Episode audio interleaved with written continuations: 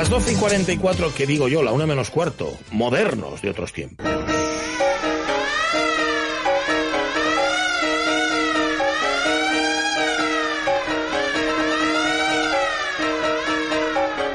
Eh, Carlos La Peña, ¿cómo está? Muy buenos días. Muy buenos días, aquí pues medio muerto de calor, pero bien. Eh, eh, sí, eso que dicen en el telediario es cierto, es decir, hace mucho, sí, sí, mucho los, calor. Los, los subpajarianos pasamos un calor terrorífico. Sí, no, no, no, no me extraña. Bueno, ¿sabes qué, ¿sabes qué pasa? Estoy hablando del tiempo y del calor porque perdí tu guion.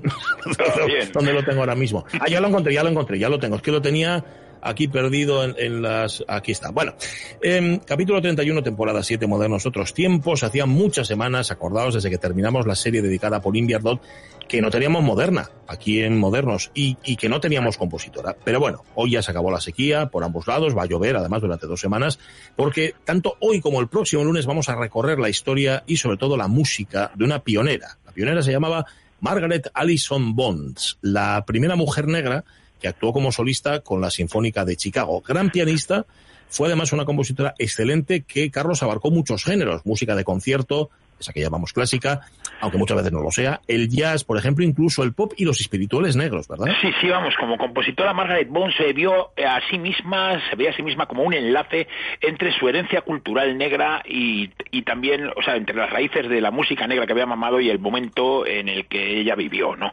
Cogió parte de la tradición de la música de concierto europea del siglo XIX y con ella desarrolló su propia herencia musical para constituir su, su estilo. Ella misma decía así, que me di cuenta muy joven de que yo era un nexo con los cantautores negros del pasado. Mi madre era amiga de todos ellos. Entonces vi que tenía que ejercer de vínculo entre esas personas mayores que conocía y, y mis contemporáneos. Ahora, cuando acudo al Philharmonic Hall, escucho a los jóvenes negros de hoy. Muchos de ellos intentan conciliar la tonalidad con el lenguaje negro y simplemente estos lenguajes no van de la mano.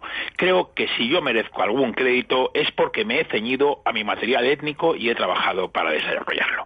Bueno, esto era lo que decía ella, ¿no? Pero además de esto, su carácter dinámico y extrovertido la convirtió en una dinamizadora, difusora y agitadora de la cultura y de la música negra, con una participación muy activa en los acontecimientos políticos y culturales de su época, sobre todo en el movimiento por los derechos civiles, pero también en los estertores del renacimiento cultural e intelectual de la música, las artes y las políticas negras que supuso el llamado renacimiento de Harlem en los años 20 y 30 del siglo pasado, ya que nuestra moderna se convirtió en colaboradora habitual y amiga de uno de los grandes poetas de ese movimiento, Lanson Hughes.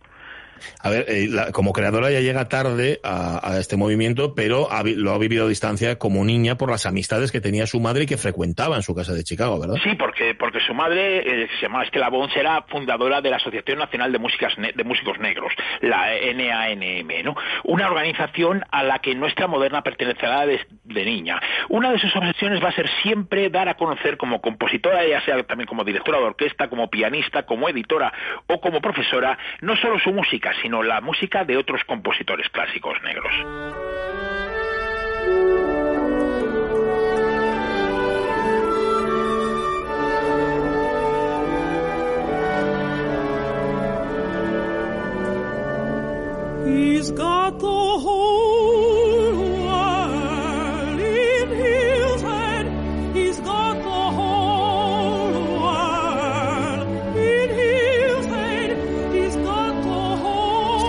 Esta voz inconfundible es la, de Leontine Price, la primera soprano negra en obtener reconocimiento mediático. No la escuchamos cantando sus roles verdianos famosos, sino este espiritual negro, He's Got the Whole World in His Hands. En el 62, hace 60 años, la soprano encargó a nuestra moderna unos arreglos orquestales espirituales negros para grabar un disco con RCA. Estos arreglos de Margaret Bones, como los de Will Marion Cook, dieron otra dimensión a la apreciación de los espirituales negros y quizás sean sus obras más recordadas. Pero bueno, ya hablaremos de estos arreglos. Toca ahora, Carlos, que nos des una pequeña reseña de sus inicios. ¿Cómo empezó todo? Sí, Margaret Janet Allison Mayors nació en Chicago el 3 de marzo de 1913, hija de un matrimonio culto y liberal que saltó en pedazos poco después de su nacimiento. Creo que es interesante que hablemos de la historia de sus padres porque sin duda va a ser trascendental en su vida y en su formación.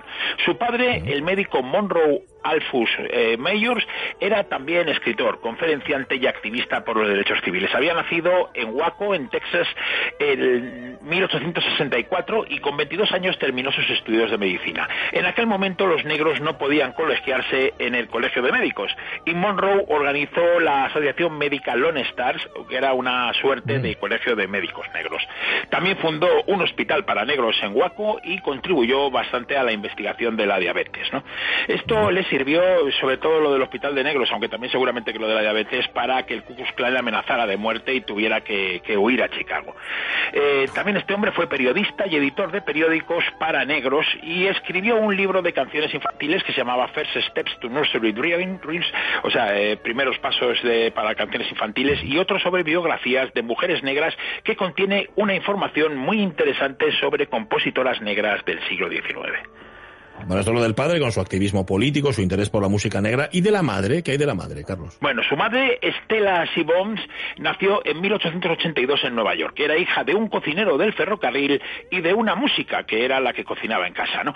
La familia se trasladó a Chicago en la década de los 1890 y su casa, regida por la abuela de nuestra moderna, la carismática Mima, se convirtió en una especie de centro cultural de la comunidad cultural negra en Chicago. Estella fue una reputada profesora de piano y organista y directora del coro de la Iglesia Baptista Berea. La profesora Estella y el doctor Monroe se casaron en Chicago en 1909, pero su matrimonio fue un desastre. Poco después del nacimiento de Margaret, en 1915, se separaron y en 1917 se divorciaron. Pese a que no perderá el contacto con el padre, nuestra moderna se quedará a vivir con su madre, de quien tomará su apellido de soltera, Bonds.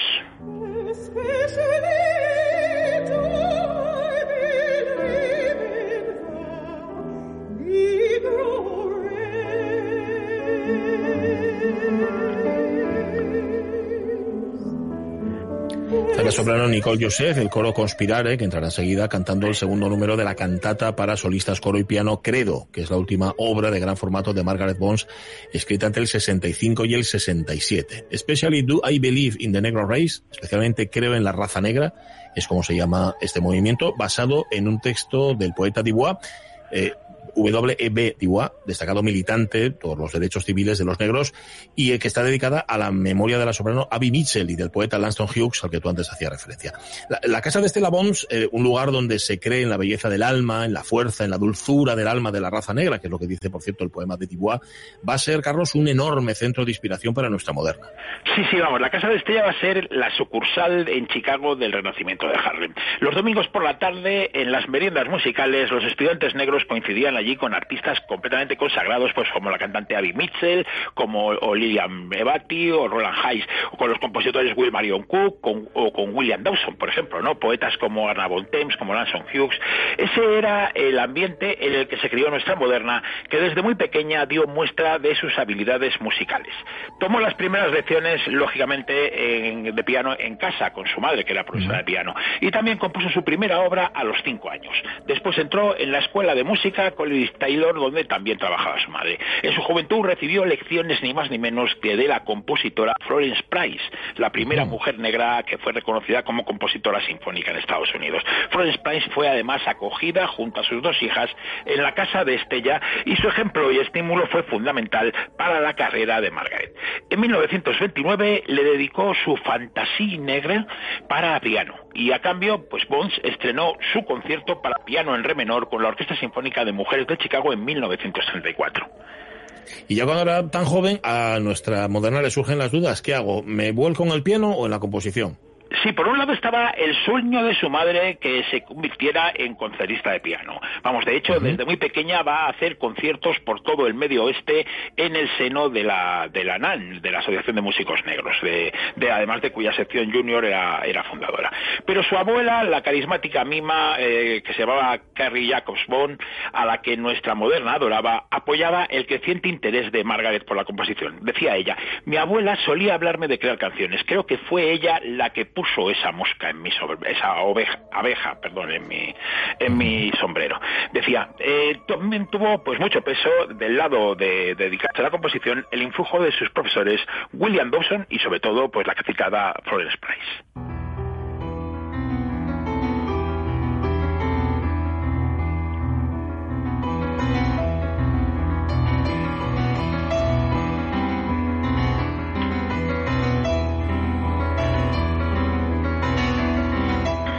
Es precisamente la Fantasy Negre, la fantasía negra de Florence Price, compuesta en el 29 en Chicago en casa de las Bonds y dedicada a Margaret. La está tocando la pianista británica Samantha Edge, experta en la obra de Florence Price y del resto de compositoras del Renacimiento Negro, entre las que lógicamente se encuentra nuestra moderna, que Carlos a los 16 va a ingresar en la universidad, en la Universidad de Northwestern, ¿verdad? Sí, vamos, además, pues va a ser una de las primeras negras en acudir a esa universidad. Una universidad, por cierto, que no permitía que los negros vivieran en su campus, que comieran en el comedor o que nadaran en su piscina, por ejemplo. Y esto pues obligaba a Margaret a viajar en tren cada día desde Chicago, dos horas de ida y otras dos otras tantas de vuelta, ¿no? El tiempo, un tiempo que emplea para componer y anotar sus ideas. En la universidad va a seguir con la composición y con piano, pero también va a estudiar composición vocal con Karl Bicher, que había sido acompañante ni más ni menos que de la mítica cantante Amelita Galicursi. Y en la universidad se encuentra, tú ya lo citaste antes, con algo que va a marcar su vida, la poesía de Langston Hughes. Sí, porque eh, aún no conocerá al hombre, pero va a caer rendido ante su poesía. Así lo cuenta en una entrevista, es mejor que lo diga ella. Dice, estuve en esta universidad llena de, de prejuicios, en este lugar terriblemente lleno de prejuicios. Estaba buscando en el sótano de la biblioteca pública de Evanston, donde tenían la poesía, y conocí este maravilloso poema, The Negro Speaks of River, de Langston Hughes. Y estoy segura de que me afianzó, porque este poema dice lo grande que es el negro. Y cuando tuve dudas, algo que es normal cuando en los restaurantes no te sirven y tú vas a la universidad, te sacrificas tratando de pasar a la escuela, cuando tuve dudas, este poema me salvó.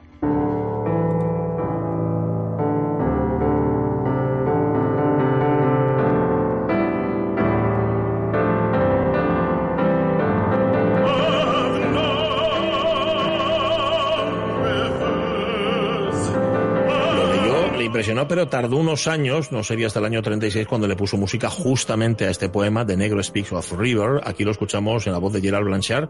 Dice, he conocido ríos, he conocido ríos antiguos como el mundo y más antiguos que la afluencia de sangre humana por las venas humanas. Mi espíritu se ha ahondado como los ríos. Esto es lo que dice el poema de, Hughes, que mantendrá toda su vida, Carlos, una colaboración constante con nuestra moderna. Sí, Margaret y Lanson Hughes se conocieron en 1936 en la casa de un amigo común en Chicago, un tal Tony Hill. Después el, el poeta empezó a frecuentar la casa de nuestra moderna y se hizo pues uno más de la familia. Como dice Margaret, mi familia extendió la alfombra roja, éramos como hermanos, como parientes cosanguíneos. La amistad se extendió a los amigos de Lanston, al poeta Arla Boncems, a, a, otro poeta también como County Cullen y a, Harold Haltman, todos ellos destacados activistas del renacimiento de Harlem. Cuando el poeta de, marchó de Chicago, siguieron manteniendo el contacto con una correspondencia fluida que pronto, pronto va a fructificar en obras de teatro musicales y en muchas, muchas canciones. Además, el poeta de Harlem presentó eh, eh, la música de, de, Margaret Bones en Harlem, a gente pues así tan chichinado, tan insignificante pues como el Duke Ellington, como Harry Burleigh o como Cap Calloway. Sí, poquita cosa, ¿verdad? Sí. Bueno, vamos a hablar de esta fructífera colaboración con Laston Hughes, pero no lo vamos a hacer hoy, Carlos, vamos a hacerlo ya el próximo lunes, ¿verdad? Sí, porque nuestra moderna terminará mancharnos a Harlem en el verano de 1939 para aumentar esa colaboración, aunque antes tendremos que hablar pues de sus inicios en la música profesional, cuando salió de la universidad, que además fueron en los años de la, de la depresión. Y por supuesto mm. tendremos que hablar de su concierto con la Sinfónica de Chicago del 15 de junio de 1933 dentro de la serie Century of Progress, siglo de progreso nuestra moderna interpretó el concertino para piano de John Alden Carpenter y se convirtió en la primera persona negra en actuar con la orquesta, además con gran éxito de público y de crítica. El estilo vívido y la técnica de la señorita Bones hicieron que la obra del señor Carpenter brillara con un fuego que los pianistas más experimentados podrían envidiar, dijo el crítico del Examiner.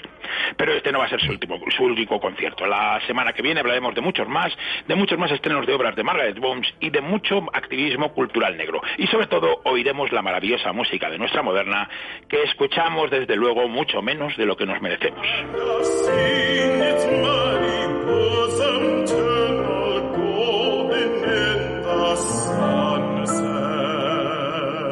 Apuntad este nombre en la lista de no solo de compositoras, de los grandes compositores así sin género del siglo XX. Margaret Bonds, de cuya vida y cuya obra va a dar buena cuenta en esta serie de programas el gran, grandísimo Carlos La Peña. Carlos, muchísimas gracias. Muchas gracias a vosotros.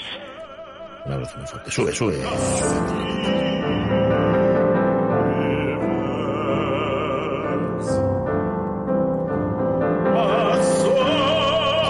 con esta música. Como, nos deja, como nos deja, siempre con ganes de más, ¿eh? con la miel pues en los labios el lunes que viene más. Eh, mañana vuelves a las 10. Va a venir José Rodríguez también, y yo voy a También. estar aquí. Ahora el tren de RPA y antes las noticias. Ahora ser muy feliz.